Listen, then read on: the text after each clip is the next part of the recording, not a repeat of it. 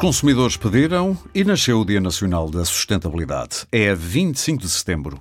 Portugal torna-se assim o primeiro país do mundo a celebrar a efeméride, depois de a DEC Proteste ter levado esta proposta ao Parlamento e de a mesma ter sido aprovada em Diário da República a 9 de junho de 2023. Proposta esta que surgiu com o objetivo de envolver todos os cidadãos em prol do desenvolvimento sustentável através da sensibilização, da consciencialização e de ações coletivas. E porquê o dia 25 de setembro? Ora bem, a data é simbólica, uma vez que foi neste dia, em 2015, que a ONU apresentou os 17 Objetivos de Desenvolvimento Sustentável que deviam ser e devem ser implementados por todos os países até 2030. A cada ano, o Dia Nacional da Sustentabilidade vai ter uma temática determinada pelo Governo. No fundo, a efeméride é dedicada a inspirar e a mobilizar os cidadãos a adotarem um estilo de vida mais sustentável, contribuindo assim para a proteção do meio ambiente e para o bem-estar das gerações futuras. Mas o que está nas mãos do consumidor fazer em prol de um caminho mais sustentável? As políticas públicas são eficazes para regulamentar as práticas insustentáveis da sociedade e, sobretudo, da indústria? Estará o governo empenhado numa democracia participativa, em que informa os cidadãos sobre as medidas necessárias e em que os envolve na tomada de decisões? O custo da tecnologia mais ecológica e eficiente não será um obstáculo a comportamentos mais sustentáveis?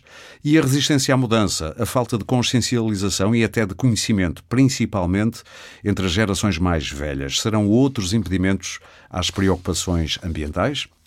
São perguntas que eu, Aurélio Gomes, aqui no Pode Pensar, o podcast Ideias para Consumir da DEC Proteste, vou fazer e vamos aqui refletir sobre estas questões com os meus convidados. Tenho comigo Luísa Schmidt, socióloga, pioneira da Sociologia do Ambiente em Portugal, especialista nas áreas da comunicação e do ambiente, jornalista, professora e investigadora principal do Instituto de Ciências Sociais da Universidade de Lisboa. Também por aqui a Elsa Agante, é team leader em energia e sustentabilidade da DEC Proteste. Eu começava já por si, Luísa Schmidt. Em 2016 disse numa entrevista que falta literacia ambiental cívica de base em Portugal. Uh, eu gostava de lhe perguntar em que é que baseou esta informação, porque é que disse isto, mas também gostava de lhe perguntar se, sete anos depois, o seu diagnóstico se mantém. Bom, boa tarde, é um prazer estar aqui. E eu deixo-me dizer boa tarde, boa noite ou bom dia, que depois as boa pessoas tarde, ouvem isto quando lhes apetecer. uh, bem, literacia cívica ambiental uh, é algo que, de certo modo, prevalece, sobretudo em alguns setores da sociedade portuguesa. nós, nos inquéritos que fazemos no Instituto de Ciências Sociais e no Observatório de Ambiente, Território e Sociedade, que eu coordeno no Instituto, um, o que vemos é, de certo modo, as gerações mais velhas continuam um bocadinho afastadas deste tema, muito preocupadas, mas sem uh, suficiente conhecimento para depois poder agir, eh, e fazer, eh, digamos, tomar opções eh, mais sustentáveis. Preocupadas sem saber novas, o que fazer. Sim, muito preocupadas até porque, como nós, inclusive, nos últimos anos temos visto, tudo o que tem a ver, por exemplo, com uh, os fenómenos extremos das alterações climáticas são altamente mediatizados uhum. e têm sido cada vez mais dramáticos, sobretudo uh, no hemisfério norte, porque eles no hemisfério sul já eram, não é? Nós já tínhamos os países do sul, da África, da Ásia, etc., a sofrer muito com os eventos extremos, com as cheias, com as secas, com tudo isso, mas uh, uh, só mais recentemente é que, de certo modo, estes fenómenos também se verificaram no hemisfério norte, portanto, no ocidente seguro, não é? E isso leva as pessoas a terem uma preocupação cada vez maior.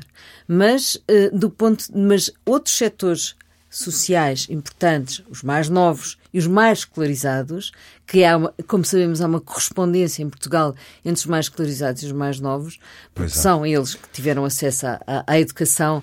Uh, estamos a 50 anos de 25 de Abril e sabemos que foi quando ela realmente se tornou obrigatória e se generalizou à população portuguesa. Daí a expressão a geração mais bem preparada de sempre. Sim, a expressão é um pouco... está, está, está na ordem do dia e é verdade. Hum, e realmente é verdade, não há dúvida nenhuma. E à medida que caminhamos, que, que nos últimos anos ainda é mais assim, ainda, tem, ainda é mais certa esta expressão.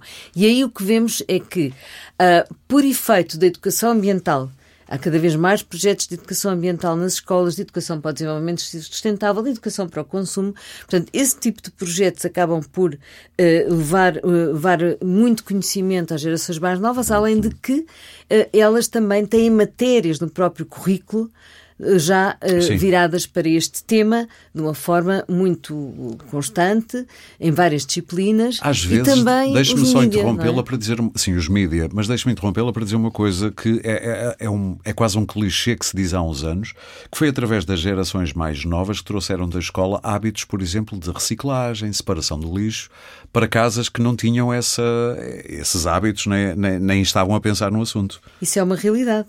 Há uma tese feita por uma, por uma uh, colega minha que aliás eu orientei sobre os resíduos e Sim. sobre o início da separação dos resíduos, quando os ecopontos se instalam em Portugal na viragem de 90 para 2000, no final dos anos sim, 90. Sim.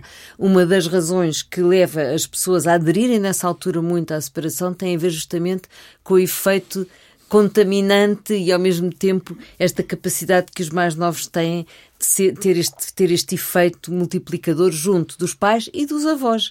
E isso, é, isso foi algo que ela, através do seu estudo, comprovou mesmo que aconteceu. Portanto, a separação dos resíduos foi muito estimulada por essas correntes de transmissão que são gerações mais novas, sobretudo os mais novos, não é? Os mais diga... novos, mais antes da adolescência, digamos. Antes da adolescência. Há quem diga que a verdadeira mudança de políticas, não estou aqui a julgar os políticos atuais, uhum. a dizer que são completamente inativos, também não é verdade. Poderá, nos, poderá ser muita coisa mais bem feita, mais, mais coisas feitas, mas há quem diga que só quando novas gerações de políticos chegarem ao poder é que realmente o, se vai virar aqui um pouco uma página em termos de políticas públicas. Aceita isso? Sobre isso não tenho dúvidas nenhumas. Uhum. Mas há aqui duas coisas que levam as políticas públicas para a frente. Uma é esta sensibilização, que ela é uhum. fundamental e que não se faz tanto por anúncios de televisão. Só para dar uma nota, nós fizemos um inquérito sobre uh, os resíduos e a relação que as pessoas têm com os resíduos para a Sociedade de Ponte Verde, com o nosso Sim. observatório, e o que verificámos foi que as pessoas nem se lembravam da publicidade. Só se lembravam do, do Gervásio, que era aquele macaco já de não sei quantos anos. E, portanto, Sim. não é memória. É mesmo o efeito da educação e a capacidade que a educação tem de levar isto para a frente nas escolas. As escolas são um elemento fundamental para isto. Portanto, e as juntas de freguesia também. Mas outra, outra componente fundamental é criar condições para as pessoas mudarem. E por isso foi fundamental, na altura, a instalação dos ecopontos. Porque se as pessoas não claro. tivessem sítio onde colocar os resíduos, também não iam separá-los, não é? Falou aí de juntas de freguesia e nós daqui a pouco, não já, mas daqui daqui a pouco, exatamente, queria falar sobre isso. Sobre o, como dizem em inglês, go local. O começar localmente com políticas, uhum. seja de sustentabilidade, seja de proteção do ambiente, muitas vezes depois elas ramificam-se e vão ganhando raízes fora da localidade mas já lá voltamos. Eh, eu agora gostava de virar a atenção também para a DEC Proteste. A Elsa, suponho que deve estar muito orgulhosa, porque é da sua área esta vitória do dia 25 de setembro como o Dia da Sustentabilidade. Eh, supomos que isto é pioneiro mundialmente, pelo menos aparentemente é, não é? Eh, sim, uh, boa tarde, bom dia, boa noite, é verdade. Um, pelo, pelo, do que nós tivemos a ver, pelo nosso conhecimento, sim, Portugal é o primeiro país uh, a ter este Dia Nacional da Sustentabilidade. Uhum. No fundo, uh, o objetivo da DEC Proteste, quando, quando lançou este desafio, por um lado, também para mostrar um, que os. Ou seja, quando nós falamos de sustentabilidade, não é só o ambiente, é óbvio, mas cada vez mais nós temos que pôr o consumidor também no centro. Ou seja, as políticas têm que se envolver o cidadão e nós, enquanto associação que representamos os consumidores, é importante também mostrar que, que, esta ligação é, é, é, fundamental. Sim. Portanto, falar para as pessoas, mas também ouvi-las. Um, e, e o lançamento deste dia, obviamente, claro que aqui a ideia não é só pensar em sustentabilidade no dia 25, sustentabilidade tem que se pensar todo o ano, mas haver aquele dia, aquele marco um sinal, que, um sinal, sim, um, farol, uh, um sinal que é importante e que nos leva todos a refletir, nesse dia, o que é que já fizemos, o que é que não fizemos, o que é que, o que, é que tem que ser feito uh, e também, no fundo, mostrar um bocadinho ao consumidor o que é que, onde é que podemos ir e, e o que é que ele também pode fazer. Eu aproveitava, ouviu o que disse a Luísa Schmidt acerca do, do, diagnóstico que fazia há uns sete anos, que não está muito diferente hoje em dia, uh, casa com a experiência da Elsa no que houve dos consumidores na DEC Proteste? Sente também esta diferença etária? Pessoas mais velhas preocupadas com algumas coisas, mas perdidas talvez no que fazer? Hum, ou não? eu concordo. Hum, nós, lá está, eh, falamos para públicos muito diferentes, e, portanto, faixas etárias muito diferentes. Hum, muitas vezes tem-se um bocadinho a ideia que as pessoas mais velhas não querem saber. Eu concordo com a Luísa, as pessoas querem saber, estão preocupadas, e atenção, muitas vezes mesmo as pessoas com faixas etárias mais velhas mesmo. Uhum. Estamos a falar que que 80 anos, 70 a partir anos? dos 60, 70, okay. porque ouvem os netos, ou seja, as pessoas querem, querem um, interessam-se, mas lá está, precisam também ver aqui um guia, o que é que podem fazer. Um, existe, um, essa preocupação existe. Uhum. depois, em termos de hum, também nossa percepção, é verdade que as escolas é fundamental. As crianças, em especial aí, sim, as mais pequeninas, levam muito mais para casa. Ali, aquela altura entre a adolescência e a idade adulta, parece que às vezes esquecem tudo o que, o que falaram uh, e depois retomam. Portanto, existe aqui, daí que nós temos que tentar dentro dos mesmos temas, falar de formas diferentes. Uhum. Um, nós na DEC Protesto já, já lançámos, uh, temos um portal só de, uh, dedicado à sustentabilidade, que é DEC.protesto barra sustentabilidade, em que aqui a ideia é mesmo uh, o dar as dicas, o como fazer, porque muitas vezes as pessoas querem mudar, mas não sabem o que é que mudou, faço o quê. Sim, sim. E, e um bocadinho este portal de sustentabilidade não é falar de ambiente, não é falar dos temas só do ambiente, é ajudar nesta jornada. Portanto, se quiser mudar, o que é que pode fazer em casa? O que é que pode fazer no Sim. seu estilo de vida? O que é que pode fazer na parte de, de reduzir, reutilizar?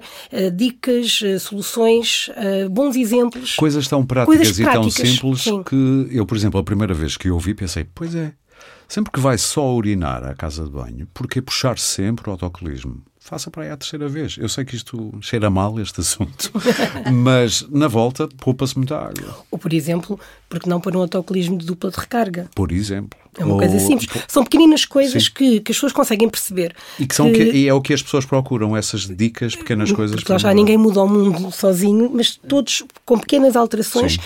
Sim obviamente eh, é mais sustentável, mas também em casa as pessoas também conseguem perceber que têm, não só estão a ter uma melhor atitude, como também têm o retorno, porque no fundo acabam por ter uma poupança energética, uma poupança de água. Uhum. Portanto, existe aqui uma, uma poupança uh, em termos económicos, que também é, é um dos pilares da sustentabilidade também a economia. Claro. Vamos falar de estudos, quer do Observa, uh, com a Luísa Schmidt, mas já que estou com a Elsa, aqui há um ou dois anos, juntamente com 13 associações europeias também de consumidores, a DEC Proteste juntou-se e houve um retrato eh, da, da sustentabilidade, das preocupações com o ambiente, em que Portugal ficou a meio da tabela. Há ali números interessantes e dados interessantes. Por exemplo, uh, no painel de, de especialistas que, que, compuseram para depois analisar os resultados, por exemplo, um item a que os especialistas davam muito valor era, por exemplo, o ter automóvel, o transporte eh, pessoal.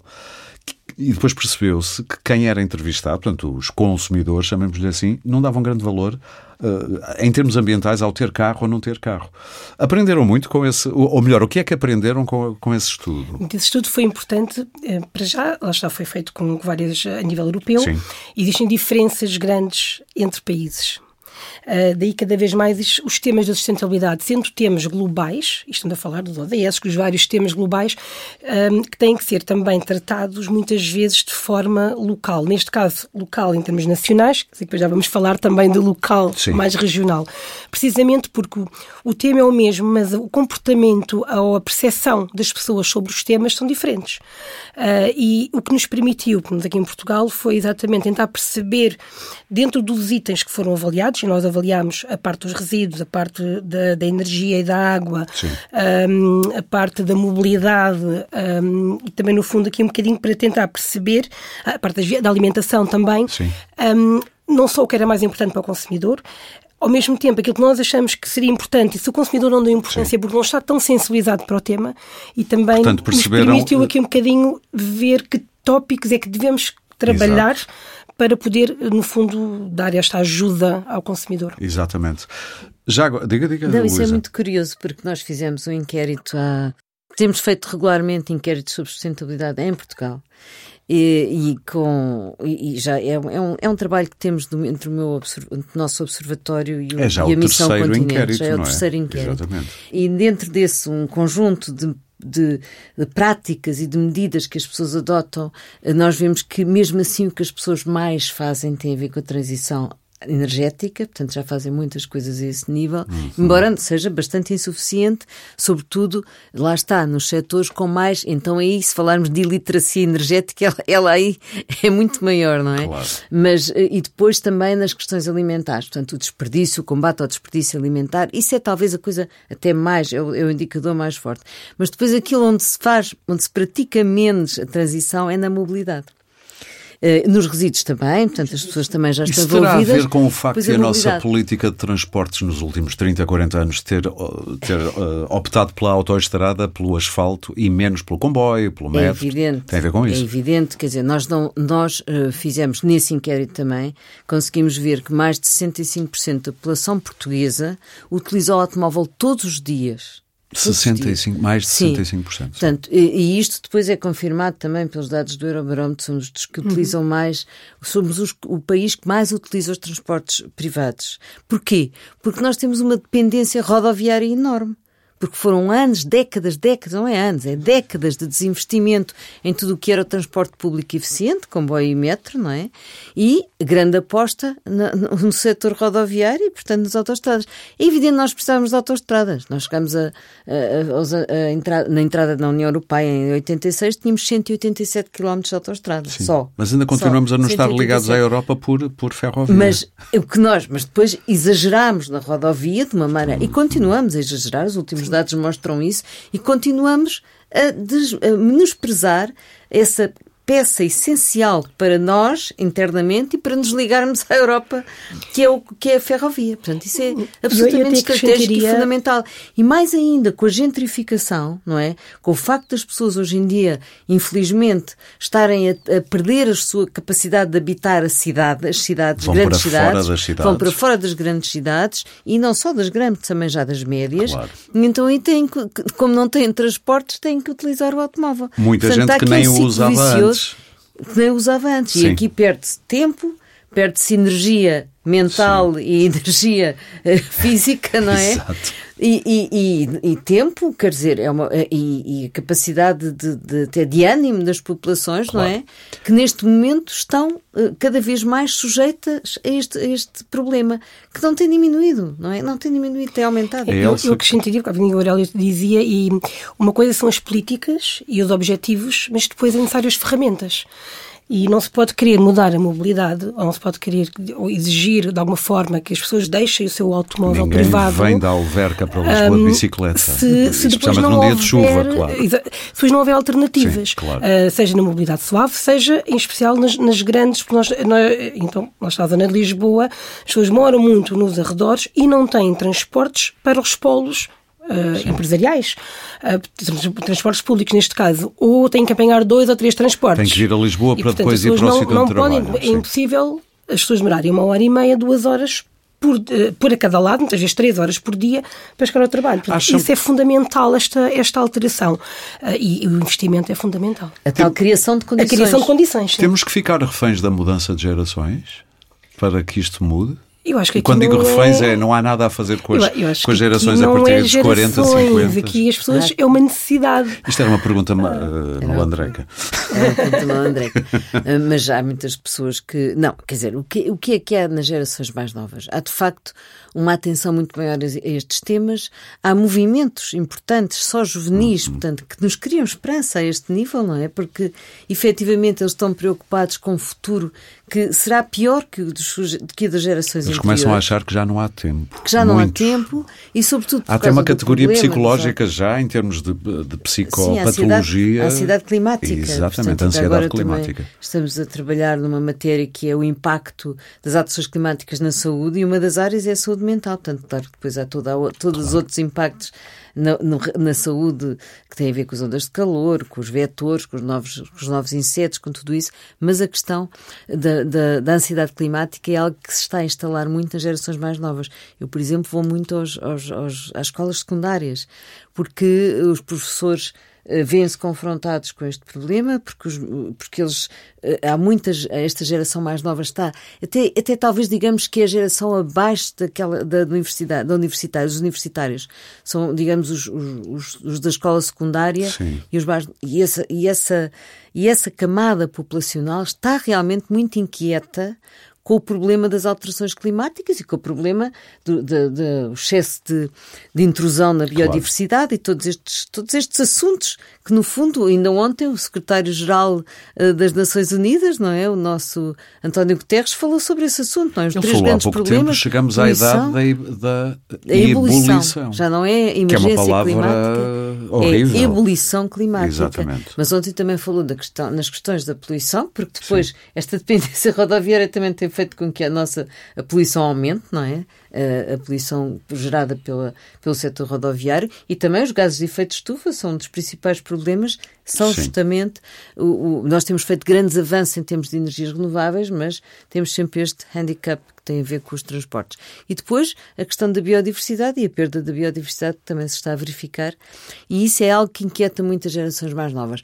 Isto, isto não quer dizer que eles não pressionem os mais velhos. E, isso, e aí claro. está o lado da esperança, não Estou é? A perceber. Porque um, uma coisa é as grandes manifestações juvenis e a capacidade que as gerações mais novas têm, mais jovens têm de influenciar as ações e os políticos. E eles agora estão muito focados nos ativismos é... no uso dos fósseis, dos combustíveis fósseis. Eles têm batido Exatamente. nessa tecla uma e outra vez, sempre que se manifestam. Sim muito mais importância do que se fossem gerações mais velhas claro. a manifestar-se. Isso, termos... isso, aí nós sabemos que há aqui um dínamo social e cívico muito importante nós sempre, de pressão. Nós sempre que ouvimos... De pressão, não é? De, de pressão. Bom, em alguns casos até de, depressão climática. Bom, mas aí é que é Sim. é preciso, de facto, combater claro. muito a depressão, porque a depressão leva, leva à paralisação.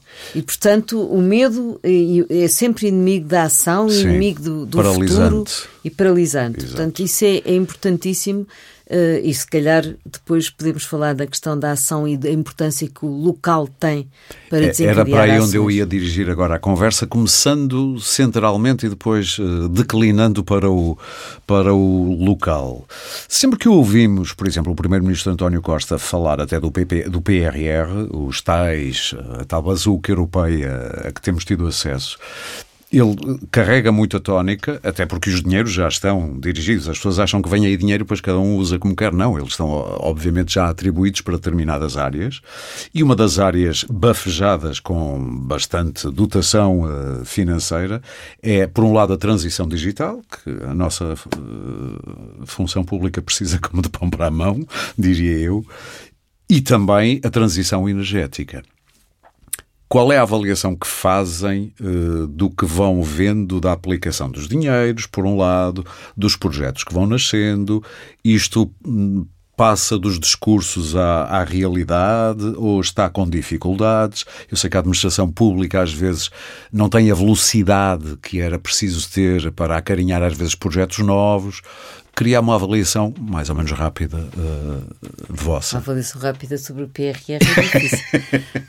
mas, mas efetivamente, o que, o que, ainda agora falando sobre esse assunto no Conselho Nacional do Ambiente e Desenvolvimento Sustentável, uh, há uma certa lentidão, não é? Há aqui há, há, há tipo de, um certo tipo de investimentos que estão a avançar, a, a central de salinização, algumas barragens, os grandes investimentos públicos estão a avançar, mas em geral há, digamos, uma certa, um certo atraso no, e há também as agendas mobilizadoras, que penso que é assim que se chamam, que é aquilo que é mais inovador no PRR, que é muito importante, porque é a articulação entre a ciência, o conhecimento e as universidades com as empresas. E fala-se pouco disso. Esse aí, esse, esse pacote é um pacote fundamental que eles depois vieram reforçar no final, quando houve um excesso lá que sobrava, foi aí que foi investido e muito bem porque isso uh, leva, isso, isso é o que leva depois à dinamização para a mudança.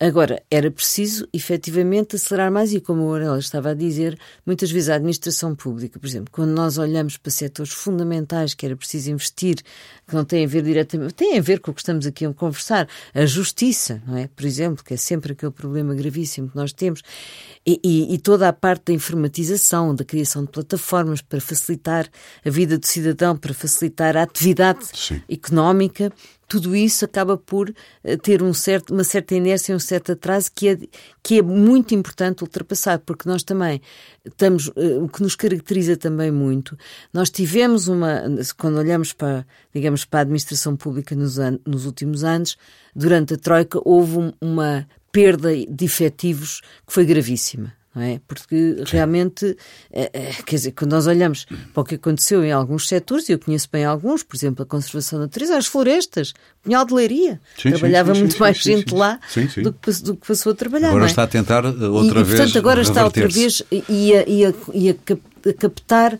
pessoas com mais formação, etc. Mas é preciso pagar-lhes, não é? Por um lado é claro. é preciso salários que sejam atrativos, mas por outro lado também era preciso desburocratizar para agilizar muitas há formas. Há um simplex de... agora, há um, não é? Bem, há um simplex. uh, houve um simplex muito importante com a criação toda ah, das, das lojas de cidadão, com tudo isso. Isso, de facto, é verdade que temos, temos avançado a esse nível em algumas áreas bastante. Depois, o simplex ambiental, esse aí tem muito que se lhe diga. Pois era esse como estava a referir. esse simplex ambiental tem coisas que são uh, necessárias, por exemplo, dou-lhe aqui um exemplo, a reutilização de água, água tratada. Uhum. É? Nós temos as estações de tratamento de águas residuais, que hoje em dia têm um nome moderníssimo, já se chamam fábricas da água, aqui em Lisboa, pelo menos. Temos as fábricas da água ali em, em Alcântara, nas águas do Tejo. É uh, moderníssimo, mas com uma ressonância novecentista ao mesmo tempo. Novecentista. Ah, fábrica da água. Fábrica da água, mas muito mais interessante, claro, não é? completamente. Do que estação de tratamento de águas Sim, residuais. Não, não tem piada nenhuma. Mas, por Sim. exemplo, a esse nível, reaproveitamento dessas, da reutilização dessas águas que estão em boas condições quando são tratadas, isso tem que ser generalizado de uma forma e tem que ser desburocratizada. Claro. E, e, neste, e neste momento é uma das áreas também desse tal simplex positiva, é uma das áreas positivas. Porque, por exemplo, nós continuamos em Lisboa a lavar ruas com água de beber, com água potável. Que não faz que é uma coisa nenhum. absolutamente inacreditável. Já, estão já está a haver experiências com essas fábricas de água da, da Estação de Tratamento de Águas Residuais, com a rega, a rega em alguns jardins na Parque Expo, por exemplo. Mas tem que se generalizar claro, muito mais. Mas isso é? é? tão óbvio que pergunta-se porque é que ainda não foi feito e só agora é que se está a pensar nisso, não tem é? a ver com burocracias, mas tem a ver também com algumas uh, reticências da saúde, uh, portanto pode ter algum... Porque a água, até que ponto é que... Uh, qual é o nível de que a água tem que atingir para poder ser reutilizada, mas isso está está estudado, está visto. Digamos que para lavar é ruas de, no, sim. De, de, de, de, avançar e eu creio que claro. neste momento é uma das áreas que está a avançar. Vamos ouvir também a Elsa, não sei se quer contribuir para esta avaliação das políticas que, públicas, ambientais, de sustentabilidade. o diagnóstico da Luísa já, já foi bastante abrangente e concordamos porque lá está, como dizia a Luísa, muitos dos grandes projetos, a questão do hidrogênio ou a questão da desalinização, são projetos grandes, mas que também não além de uh, ser necessário um aceler, uma aceleração, no fundo, para, para, mas também é, é algo que não tem uh, para o voltamos ao consumidor em geral, não, não tem o efeito imediato, ou seja, não vem o resultado. Portanto, há um investimento e, e muitas vezes é importante algumas pequenas mudanças que nos afetam eh, a nós, enquanto consumidores, mais a vida, digamos assim, e é mais palpável. Os grandes projetos estão lá, as pessoas sabem que estão lá, mas não, não, não conseguem perceber o, qual, é, qual é que é a mais-valia que tem. E este exemplo da água, há muitos outros. Muitas vezes, acho que em Portugal, nos últimos anos, tem havido um excesso de burocracia, eh, de uma lentidão, hum, porque muito, muitas vezes estes setores, e, e depois, no fundo, a sustentabilidade toca tudo. Sim. Uh, e sendo algo transversal, é muito importante haver, muitas vezes, entre os próprios ministérios, os próprios secretarias de Estado, um, um, grande entendimento e, e, isso muitas vezes não acontece. E, e as pessoas estão em silos e, portanto, não havendo esta comunicação, um, não, não há uma mais-valia. Há bocadinho falávamos da questão do, dos transportes. Uh, uma coisa tão simples como promoção do teletrabalho garantidamente retirou transportes em Lisboa. Carros, pelo menos. Carros, sim, sim. neste caso, sim. Neste sim, caso. sim. Um, mas, mas no fundo, isto tem, tem a ver com, com medidas mais do, do trabalho e não ambientais, mas de alguma forma estão ligadas. Claro. E o que é certo é que neste momento, também a maioria das empresas não há um incentivo e a maioria das pessoas está a regressar ao seu local de trabalho como fazia antes da, do, do teletrabalho. Portanto, são algumas coisas que muitas vezes estas pequenas mudanças, não, com, tanto, não, com menos burocracia, seria mais simples. Deixa-me só dar-lhe outro exemplo, sim, sim, sim, claro. que é um exemplo que eu julgo que nós temos mesmo que combater em Portugal e que, que eu espero que se consiga resolver. por causa da transição energética, a formação das comunidades energéticas, que é uma aldeia, dois prédios, e aí vamos nós prédios, para o local. Não, não mas poderem sim, ter, sim, sim, produzir a sua própria energia renovável. Nós temos tanto sol. E repara uma coisa, neste momento temos, eu fiz um artigo recentemente para o Expresso nesse sentido, temos quase 650 Escreve já agora para o Expresso há, há 30 e 30 tal anos. E tal anos exatamente. Tal anos. Eu até comecei com a defesa do consumidor. Pois é, exatamente, mas, tem, tem piada Mas uh, temos 600 e tal pedidos, portanto a sociedade civil está a se envolver, está a tentar fazer as comunidades energéticas que não, às quais a Direção-Geral de Energia e Geologia não dá resposta. Porquê? Porque não tem técnicos suficientes. Isto não pode ser. Eu também acrescentava. Nós já fizemos um programa sobre eu, isso, no caso das comunidades, um, e nós, um bocadinho uh, da área mais técnica, brincamos um bocadinho. Em todas as conferências em que se fala de comunidades, há sempre um advogado a falar. Isto diz logo muita coisa. É em nome de quem? A questão é, não é só a questão do, do, do problema dos avanços da, da, mas a forma de constituição é uma coisa tão burocrática que não é acessível a todos os consumidores. E acaba por, seja, foi criada uma legislação demasiado pesada em que realmente é normal as próprias comunidades que se está a começar a, a envolver têm que ter sempre um advogado que o ajude Estou a, perceber. a, a fazer esta criação. Não, não Há quem critique a administração central e até este governo em específico de, mesmo em apoios de outra área, a coisa é feita de tal maneira que parece que é feita para que as pessoas pelo caminho desistam desistam, olha, prefiro passar fome do que estar aqui à espera de mais um apoio de cento e poucos euros porque não consigo uh, passar esta etapa aqui na, na página da internet, falta-me o papel X ou Y, ou ai, afinal não sou careca. Isto era bom para carecas a partir dos 55 aos 65. Peço desculpa pela, pelo exemplo aparvalhado, mas foi como surgiu. Tem essa noção de que isto às vezes é mesmo assim? Parece Sim, que é feito para as pessoas desistirem. Que, eh, eu não diria que seja obviamente propositado, não, não é isso, Sim. não é de todo, mas hum, muitas vezes o querer ir a, ao pormenor uh, com várias alíneas tão burocráticas tão que depois muitas vezes é? a forma como é escrito, estando bem escrito, mas a interpretação não é clara, acaba por, por prejudicar. Veja, por exemplo, outro caso, o caso do Vale Eficiência. O Vale Eficiência, que é dirigido ah. para as populações mesmo que não têm capacidade económica, porque uma coisa é o, é o fundamental, onde as pessoas têm que investir, e outra coisa é o Vale Eficiência, que foi feito justamente para as pessoas que não Sim. têm capacidade para investir, para investir nada, têm que, têm que ser ajudadas. também é isso, sustentabilidade. É pessoas serem incluídas. É para combater a pobreza sim, energética. O, o, o sucesso foi ínfimo. Havia, creio que 30 mil e foi 5 mil, uma coisa deste género. As pessoas, nem, nem sequer as pessoas não aderiram sequer. E porquê que acha que as pessoas não, não aderiram? Não há, há aqui vários fatores. Um deles, não há uma comunicação, comunicação. suficiente e eficiente. E aí tem que ser uma comunicação de proximidade. Não há dúvida nenhuma que é preciso criar mediadores. Uma figura. E por que não criar, criar novos empregos a esse nível? Os ingleses fizeram isso com a questão da energia. Criar novos empregos seja nas câmaras, seja nas juntas de freguesia, seja no próprio Ministério Andarem do Ambiente, a informar pessoas até os localmente. Os mediadores, que são as pessoas que medeiam Sim. entre os...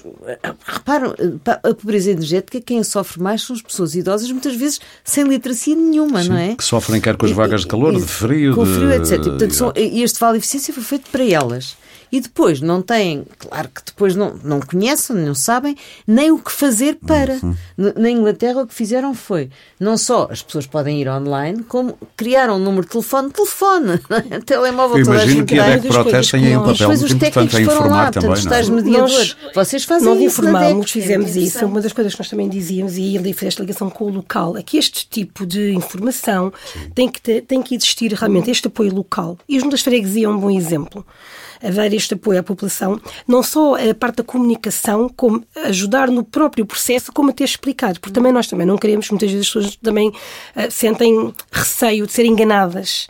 Uh, por um instalador. Ah, sim, sim. Uh, e para que de alguma forma. Há é, alguém que lhes bate é à porta, por exemplo. É importante alguém perceber e, diz, e, e, e até olhar, ok, na sua situação isto é o que faz sentido. Então é isso que vai ter que fazer. Portanto, haver este, digamos, esta análise técnica também, mas de forma local, nos gabinetes de, de apoio ao consumidor, do, do lado da, da, das juntas, por exemplo, freguesias, das câmaras municipais, mas que fizesse, fizesse este apoio e acompanhamento. Específico sobre Específico isso. Sobre isto, no sim. inquérito que fizemos em Lisboa sobre esse assunto, sobre a pobreza energética, 80, quase 80% das pessoas achavam que era muito importante haver uma espécie de quiosques de informação Exatamente. na cidade sobre as questões da, da transição energética e, e, sobre as oportunidades que há neste momento para isso. Portanto, as pessoas precisam. Essa figura do mediador devia ser criada, incentivada e instalada no nosso país. A mudança acontecerá mais facilmente, e aí vamos nós agora para o local, eh, mais, mais centrando neste, neste assunto específico.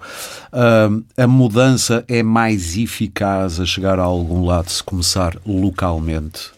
Uh, ou seja, em vez de ser o centro, o topo a irradiar, às vezes perdendo-se muita coisa por, pelos, vários, pelos vários patamares por onde, essa, por onde essa água informativa vai passando, é, é melhor capacitar localmente e depois ver o resultado, porque há experiências que depois aquilo ganha raízes e ultrapassa fronteiras eu julgo que isso é cada vez mais importante. Uhum. E então, num país como Portugal, onde, como estava a dizer o Aurélio, há muitas estratégias, muitos planos que ficam a planar. Não é? é. Eles depois não passam à prática.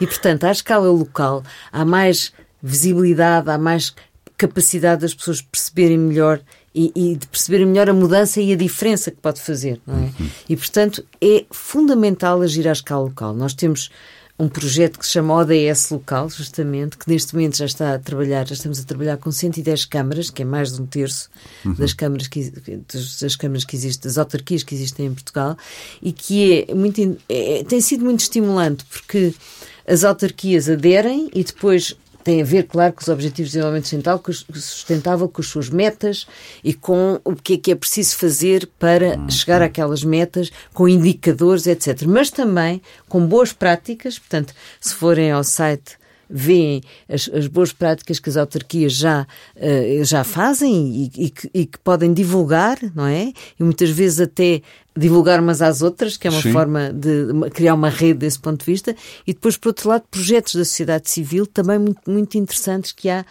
que, que existem já no país, mas que têm que ser multiplicados e têm que ser muito mais conhecidos. E as juntas de freguesia, efetivamente, muitos, muitos destes projetos são as juntas de freguesia que os são as juntas de freguesias Sim. que os fazem, que os levam para a frente e têm este papel muito importante, mas também têm que ter mais reforço e também mais meios, não é? Para poderem fazer esse papel importantíssimo que têm eh, na sociedade portuguesa, é maneira... onde é elegível. A ação local é muito elegível. Claro. E é uma forma das pessoas se envolverem diretamente. Aí está, a democracia participativa. Sim. E aí criar a mudança. Eh, e, portanto, esta lei, a lei que de certo modo veio dar mais força e mais poder às agentes de freguesia, ainda tem que ser mais hum, reforçada, não é? Sim. E vemos também um upgrade muito interessante. Eh, na altura eu fiz até um, Fiz um inquérito às, quando eram as 50 e tal freguesias que existem em Lisboa, hoje são em Lisboa, não é? Hoje são 23. Sim. Mas há um upgrade também muito interessante dos presidentes de junta. Portanto, são pessoas com muito maior capacidade, hoje com muito mais. Um, Aquela velha formação, ideia do presidente da junta, até que o Herman, Herman brincava, assim, está longe. Já, essa, essa ideia está a esvair-se, não é? o presidente sim. da junta hoje já é completamente, já tem uma formação e uma capacidade e uma, e uma, e uma forma de, de agir completamente diferente. E tem que ter, é? porque houve muitas competências que migraram das câmaras para, para, para, portanto, para, são, sim, são figuras para, já muito interessantes e que podem fazer a diferença sim. e que muitas vezes realmente fazem a diferença localmente. Pequenas coisas práticas. Somos um país com tanto sol. Porquê é que temos tão poucos painéis solares nos nossos telhados, por exemplo? O Aurélio até pode dizer que somos o país com maior número de horas de sol da Europa, da União Europeia, da União Europeia e sim. com menos, menos metros quadrados de solar na Portanto, ainda completou melhor a minha, a minha pergunta. Qual é a sua resposta? Eu Ou a diria, vossa resposta? Isto é para ajudar. Eu que diria, aliás, e, e um um dos estudos que nós estamos a fazer, que fizemos recentemente, ainda não publicámos, é exatamente a tentar perceber o que é que, em termos de telhados, o que é que existe, o que é que, o que, é que se podia aproveitar. Uhum. Uh, muitos daqui, há bocadinho falámos das comunidades, uh, as coisas estão ligadas, um, acaba por haver um bocadinho, uh, tem que haver mais sensibilização, para as pessoas poderem aderir, mas depois também voltamos à mesma burocracia. Colocar os painéis solares, os painéis fotovoltaicos num prédio Uh, com todas as questões de condomínio, portanto, toda a gente já teve uma reunião de condomínio. Tem que estar toda a gente uh, das coisas mais portanto, é, é, é, complicado. e depois, lá está, depois é gerir dentro do. do quem, é, agora, quem é que faz o quê? Peço é desculpa, nós temos um problema cultural aí. Em termos de nos unirmos por uma causa maior. Porque é o que estava, que estava a Elsa a dizer, só quem nunca foi a uma reunião de condomínio não, que não percebe, é que estão ali 20, 30, 40 reis de, do seu castelo. Não há, não há uma noção de castelo comum. Isso, tem, isso é, uma, é uma das dificuldades, não é? é, é. Porque uh, é, é, tem sido onde, onde é que os painéis solares têm sido mais instalados? Tem sido nas casas das pessoas, quando as pessoas têm casas Sim, privadas, vivenda própria. Vivenda própria. E percebem a vantagem. E percebem a vantagem claro. e há do, dois tipos de painéis. Há o água quente solar, não é o painel? Sim, é o mais antigo. É o mais antigo é mais... E, é muito, e, é muito, interessante, interessante porque efetivamente eh, podem, eh, dispensa depois os esquentadores, claro. dispensa, dispensa o gás, dispensa a eletricidade, etc. Não é? Eh, e aí até, até se deveria incentivar muito mais. Que eu recordo-me que houve em 2009 a 2010 um pacote específico para a, a água quente solar em que praticamente ficava. Uh, uh, não, não, custava quase nada, porque podia-se abater nos impostos e podia-se ter um emprego. Mas um... nível de habitação, nos últimos tempos é obrigatório a colocação. Agora, está bem, para as habitações Já, novas. Sim. Mas para as outras, podia-se expandir num país que tem mais, tem mais, nós temos mais vivendas do que prédios. O problema é que depois as pessoas vivem mais em prédios do, que em vivendas. Sim. Por causa depois, das residências secundárias, etc. E depois nós falamos nestes painéis e que há, há, um, há um problema além de toda a burocracia que já falámos, depois há um, um, problema mesmo de ponto de vista técnico de utilização.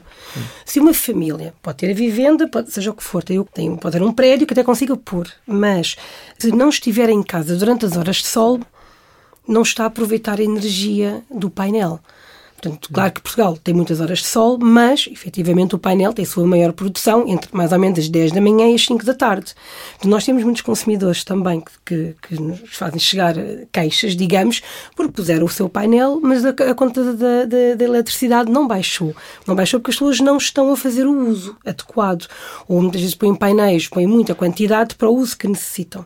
Portanto, daí também é importante esta sensibilização. Não há possibilidade, um, chama uma pergunta de leigo, de guardar... Armazenar, armazenar ainda há, ah, mas ainda a é bateria. É caro. As Só baterias é caro. são isso caras. que eu estava a dizer. É um Se investimento bateria, caro. Eu conheço algumas pessoas que de facto fizeram esse investimento caro, depois têm baterias, são os tais prosumers, prosumidores, Sim. são as pessoas que produzem e que consomem. Eu conheço pessoas totalmente, quase totalmente autónomas. E no futuro até poderão vender. Mas é um investimento muito grande. Está, é preciso. É, nós... vendem, claro, claro. não é futuro, já vendem. Já se vende. Já, vende, já se vende. Agora... Houve uma altura que se vendia muito mais, de uma forma muito mais. Uh, benéfica para as pessoas, agora vende-se, agora tornou-se mais barato, Sim. mas mesmo assim ainda se pode vender. é possível vender, mas lá está, mas há sempre aqui alguns contornos legais complicados. Por exemplo, já tivemos aqui algumas situações e chegam-nos muitas vezes, a pessoa está a vender energia, tem que abrir atividade nas finanças, por exemplo. Ok. Uh, são pequenas coisas. E depois, se tiver uma situação de desemprego, o que é que acontece? Ou seja, há aqui algumas burocracias, algumas questões que têm que ser muito limadas para, também para não ser prejudicial. E parece fundo, que, esta mudança não apesar de serem um importantes, perde-se rapidamente de vista o bem maior a, a, em favor de pequenas agora, tecnicalidades. Agora está, mas que são importantes. Acontecer. Claro. Isto são investimentos, as baterias ainda são caras. É um investimento caro, não está acessível à maioria das o pessoas. O Estado deveria ajudar mais haver, em termos de ajudas? Poderia haver uma opção de esta ajuda uh, ser mais direta a, aos telhados das habitações uhum. e não tanto aos projetos uh, megalómanos que existem Sim. espalhados Sim. no país. Mas uma das coisas, mas uma das coisas para, para ultrapassarmos a guerra de condomínio, acho que os, os, condomínios, os condóminos são uma coisa quase assustadora, não é? Quando a gente pensa, as reuniões de condomínio são a última coisa que nos apetece ir. Mas, na verdade, eh, quando ultra, eh, a capacidade da criação de comunidades energéticas está a ser muito interessante. E, e, e porquê? Porque aí é a produção de energia, mas tem que se juntar dois, três prédios, ainda é mais complicado. Mas aí, por exemplo, há, há, há, algumas, há uma cooperativa, não é? Copérnico, e, e, exemplo, que, apoia, mas devia haver muito mais cooperativas sim, sim, sim, para apoiar depois este tipo de projetos a criação das comunidades energéticas também na cidade, não é? Também. É porque isto é... encarna neste problema que a transição energética eh, faz apelo muitas vezes de novas tecnologias mais eficientes, amigas do ambiente, uhum. mas mais caras. Os carros elétricos é o caso mais evidente. Uh, Parece-vos que as políticas públicas. Uh, havia incentivos à compra de carro elétrico, mas entretanto já não sei como é que isso está. Está assim numas águas em que as pessoas só pensam: é pá, um carro custa 40 mil, custa 50 mil. É. Em relação aos automóveis, sim. Em relação a. Quer dizer, depois eu tenho uma opinião em relação aos automóveis um bocadinho diferente, porque de facto ainda são caros e ainda não têm aquela autonomia que sim. as pessoas precisam para fazer. Só os muito caros Lisboa, é que poderá, sim. Porto, é? Eu que vou ao Porto 15 em 15 dias é quase pois. assassino. Uh, mas em relação à, à questão dos painéis, sim. podia haver aqui de facto muito mais muito mais o processo podia ser muito mais ágil, não é? Sim. Por exemplo, e depois também grandes, grandes unidades. Nós agora, por exemplo, na Universidade de Lisboa, estamos a tentar eh, pôr, eh, criar, produzir energia uhum. um, renovável naqueles edifícios todos. E isso pode Sim. ser muito interessante, não é? Quando se juntam vários. Sim, um, das comunidades, alguns exemplos até do, do exterior, de, de, outros países, em que, por exemplo, temos os prédios, que as pessoas estão mais à noite, têm os painéis, mas portanto, estão associados depois, por exemplo, por exemplo uma escola uma que escola, estava durante exatamente. o dia a funcionar. Portanto, portanto é, o sentido de comunidade é? é? um bocadinho isto, não é a minha energia para eu usar, mas estamos a produzir e há compra e venda entre as várias pessoas. Lá está, é complicado e é burocrático e é isso que, que tem que ser agilizado tem que ser agilizado, mas também já isso também convém, há essa cooperativa, não é? E há também empresas que ajudam já nesse Sim. ponto de vista. E isso Sim. também é bom, não é? Mas não, já agora, eh, que resposta dão, e agora olhando um bocadinho para o setor privado, já nem vou para o greenwashing, eu acho que a DEC Proteste está muito atenta a isso também, mas o greenwashing, para quem não sabe, é, no fundo, vender a minha empresa como muito verde, mas às vezes não, faz, não passa de uma fachada verde para práticas que nem sempre são muito verdes. Mas eh, quando vem o, um argumento que meus caros, se nós fizermos essas transições todas a esta velocidade e deixarmos consumir tanto e não sei quê, o crescimento económico vai acabar. E vai haver menos dinheiro para ajudar os pobrezinhos, para ajudar o setor social, para ajudar uh, a termos uh, o SNS como temos, porque cobramos estes impostos. Uh, isto é um argumento que ouvem muitas vezes, primeiro que é a, a, transição verde vai limitar Sim. o crescimento económico? Sim, e muitos economistas adoram dizer isso. É? Sim, ouve-se por aí. Sobretudo os economistas. Uh, embora já haja uns também que a pensar um bocadinho e no fundo de uma forma mais diferente. sustentável. É? Mas o que eu queria eh, fazer pensar desse argumento é que normalmente acenam com o papão de menos impostos para o Estado, menos dinheiro para políticas públicas.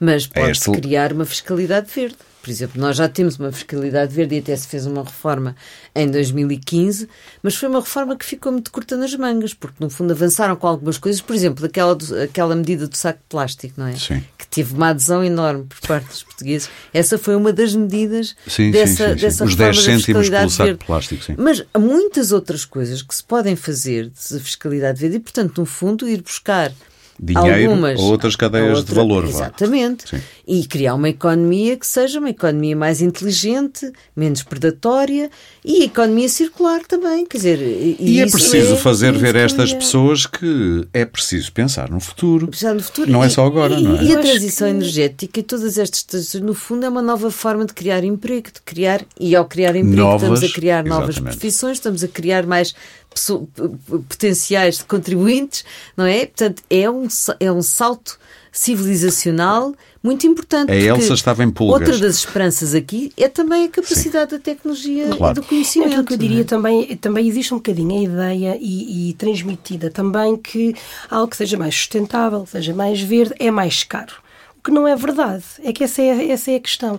Nós, olhando para todos os circuitos de uma perspectiva de economia circular, aquilo que acontece é uma coisa que neste momento eu produzo, que é um resíduo, vai ser uma matéria-prima de uma outra empresa. Portanto, nós, no fundo, este aproveitamento. Um, pelo contrário, tem até a tendência a criar mais novos, novos setores económicos, mais empregos e, de alguma forma, um, esta otimização seja por uma transição energética, seja otimização de sistemas numa, numa, empresa, estas otimizações, a digitalização, também é normal que leve a menores custos de produção. Sim. E, portanto, não, as coisas não são, não são dependentes, pelo contrário. Eu acho que muitas vezes a sustentabilidade tem mesmo que ser olhada, e na maioria das empresas que o fazem bem, não é hum, mudar as suas práticas para mostrar a imagem, não é isso, mas é mesmo mostrar as práticas a ter uma primeira perspectiva, numa primeira ideia para reduzir custos. Sim, sim. Que depois também tem os benefícios ambientais. Portanto, como eu digo, claro. a sustentabilidade está tudo ligado. Ambiente, pessoas e economia. E que de alguma e forma... Governança. E governança. É a participação. Governança, Portanto, e que de alguma forma, hum, muitas vezes, eh, sendo bem feito, não é, não é mais caro. E isso que é importante também salientar. Sim, e, e hoje já vemos uh, que muito, não é só já as grandes empresas, é as pequenas e médias também já têm uma uma agenda uh, de, de, mudança para a sustentabilidade, o que é muito interessante. O acabar com o papel em muitas empresas, em muitas, quase desapareceu sim, sim, o papel, sim, o que outras... quer dizer que elas mudam quando percebem a vantagem, não é? Às vezes é preciso explicar mas, a vantagem. Muitas vezes a vantagem, algumas empresas começam pela parte económica e depois juntam o resto, mas aumenta agora olhando por uma perspectiva mais de sustentabilidade, uhum. coisas podem ser mais bem trabalhadas uhum. interna e externamente para, para isso. Nós estamos a caminhar-nos para o fim. Uh, a Luísa falou de governança. Uh, que avaliação é que faz da governança atual? Que é diferente de governação. Não é governança. Não é governança. Não, não, não, não. Em Portugal? Sim. Uh, eu julgo que ainda temos que investir muito na questão da participação e da ação cívica e de as entidades também ouvirem mais a sociedade civil, não é?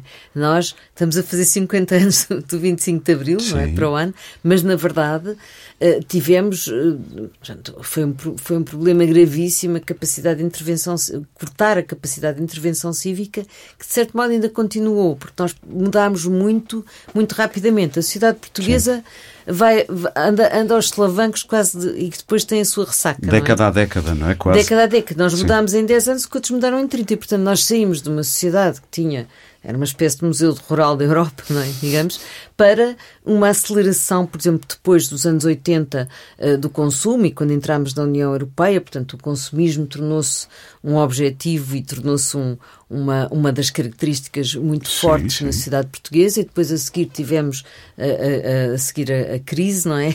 Pois foi uma ressaca, uma ressaca violenta. Um bocado, portanto, temos, temos, temos, andamos assim aos saltos, não é? E agora, tivemos, agora estávamos nós a sair da crise, apanhámos a pandemia e agora a guerra, não é? é, é esses, e... a, a, pandemia e a guerra uh, deram uma machadada grave neste caminho para a transição, por um lado digital, por outro ambiental, chamemos-lhe assim. Isso não há dúvida nenhuma, do ponto de vista, sobretudo a guerra neste momento, Sim. não é? Porque do ponto de vista ambiental por exemplo, a questão das energias, neste momento o facto de a União Europeia considerar como energias verdes o nuclear e o gás, que era uma coisa que não, que não, que não, não existia antes da, antes da guerra, não é?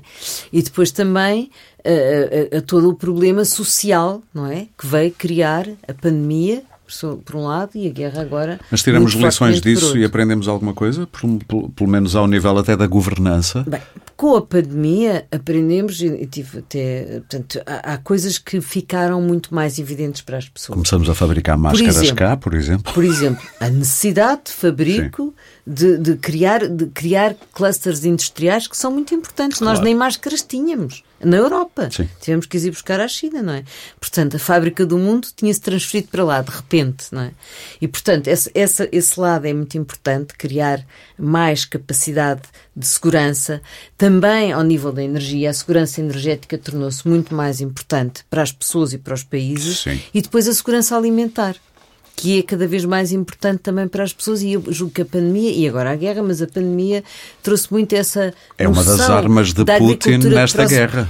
Uma agricultura de proximidade. Sim, sim, sim, Portanto, nós podemos eh, ter, e podemos e devemos, não é? Nós ainda por cima, com a nossa tradição rural tão forte, não é? Termos sido, termos sido um país rural e agrícola até tão tarde, podemos na mesma, podemos retomar isso claro. e não ter tanta burocracia eu, eu, outra vez, por exemplo, diria, nas escolas, diria que, que é uma vergonha, as cantinas não podem, agora já podem, não é? Mas durante muito tempo não puderam, e podem algumas, não puderam recorrer, comprar os, os produtos de proximidade produzidos ali, na, na, produzidos na ali porque tinham que pelas compras públicas claro. ir àquelas empresas que, eram as multinacionais, que são as multinacionais que depois colocam a mesma coisa E até fomentar hortas nas escolas, porque eu, não? Exatamente. Eu diria que a parte, eu não concordo tanto, que eu acho que a, eh, quer a pandemia, quer a guerra, também nos mostraram, lá está, esta Sim, a, a necessidade, necessidade de, não, de não estar tão dependentes do exterior, não é só um país, nós enquanto União Europeia, eh, o ter que trazer novamente as cadeias de produção para dentro da Europa, o de alguma forma apostar mais nas renováveis para cada vez ficar mais independente da energia fóssil dos outros países, Exato. eu diria que a pandemia e a guerra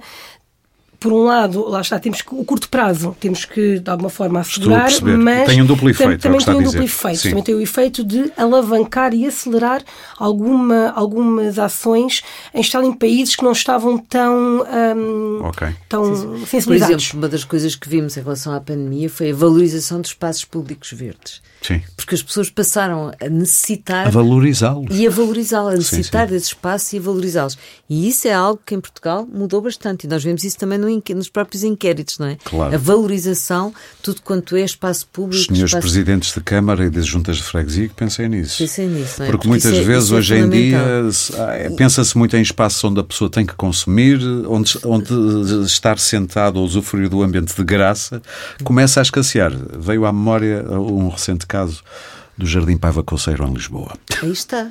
E, e, e, esses movimentos cívicos que, querem, que requerem e que lutam por espaços verdes, por jardins, etc., isso aí. De é consumo gratuito. De consumo assim, gratuito, assim, chamado consumo gratuito e de lazer, não é? Claro. E, e, levar as crianças para um centro Estamos social no fim. é um perigo. Estamos, é um perigo do ponto de vista do consumo e dos gastos. Exato.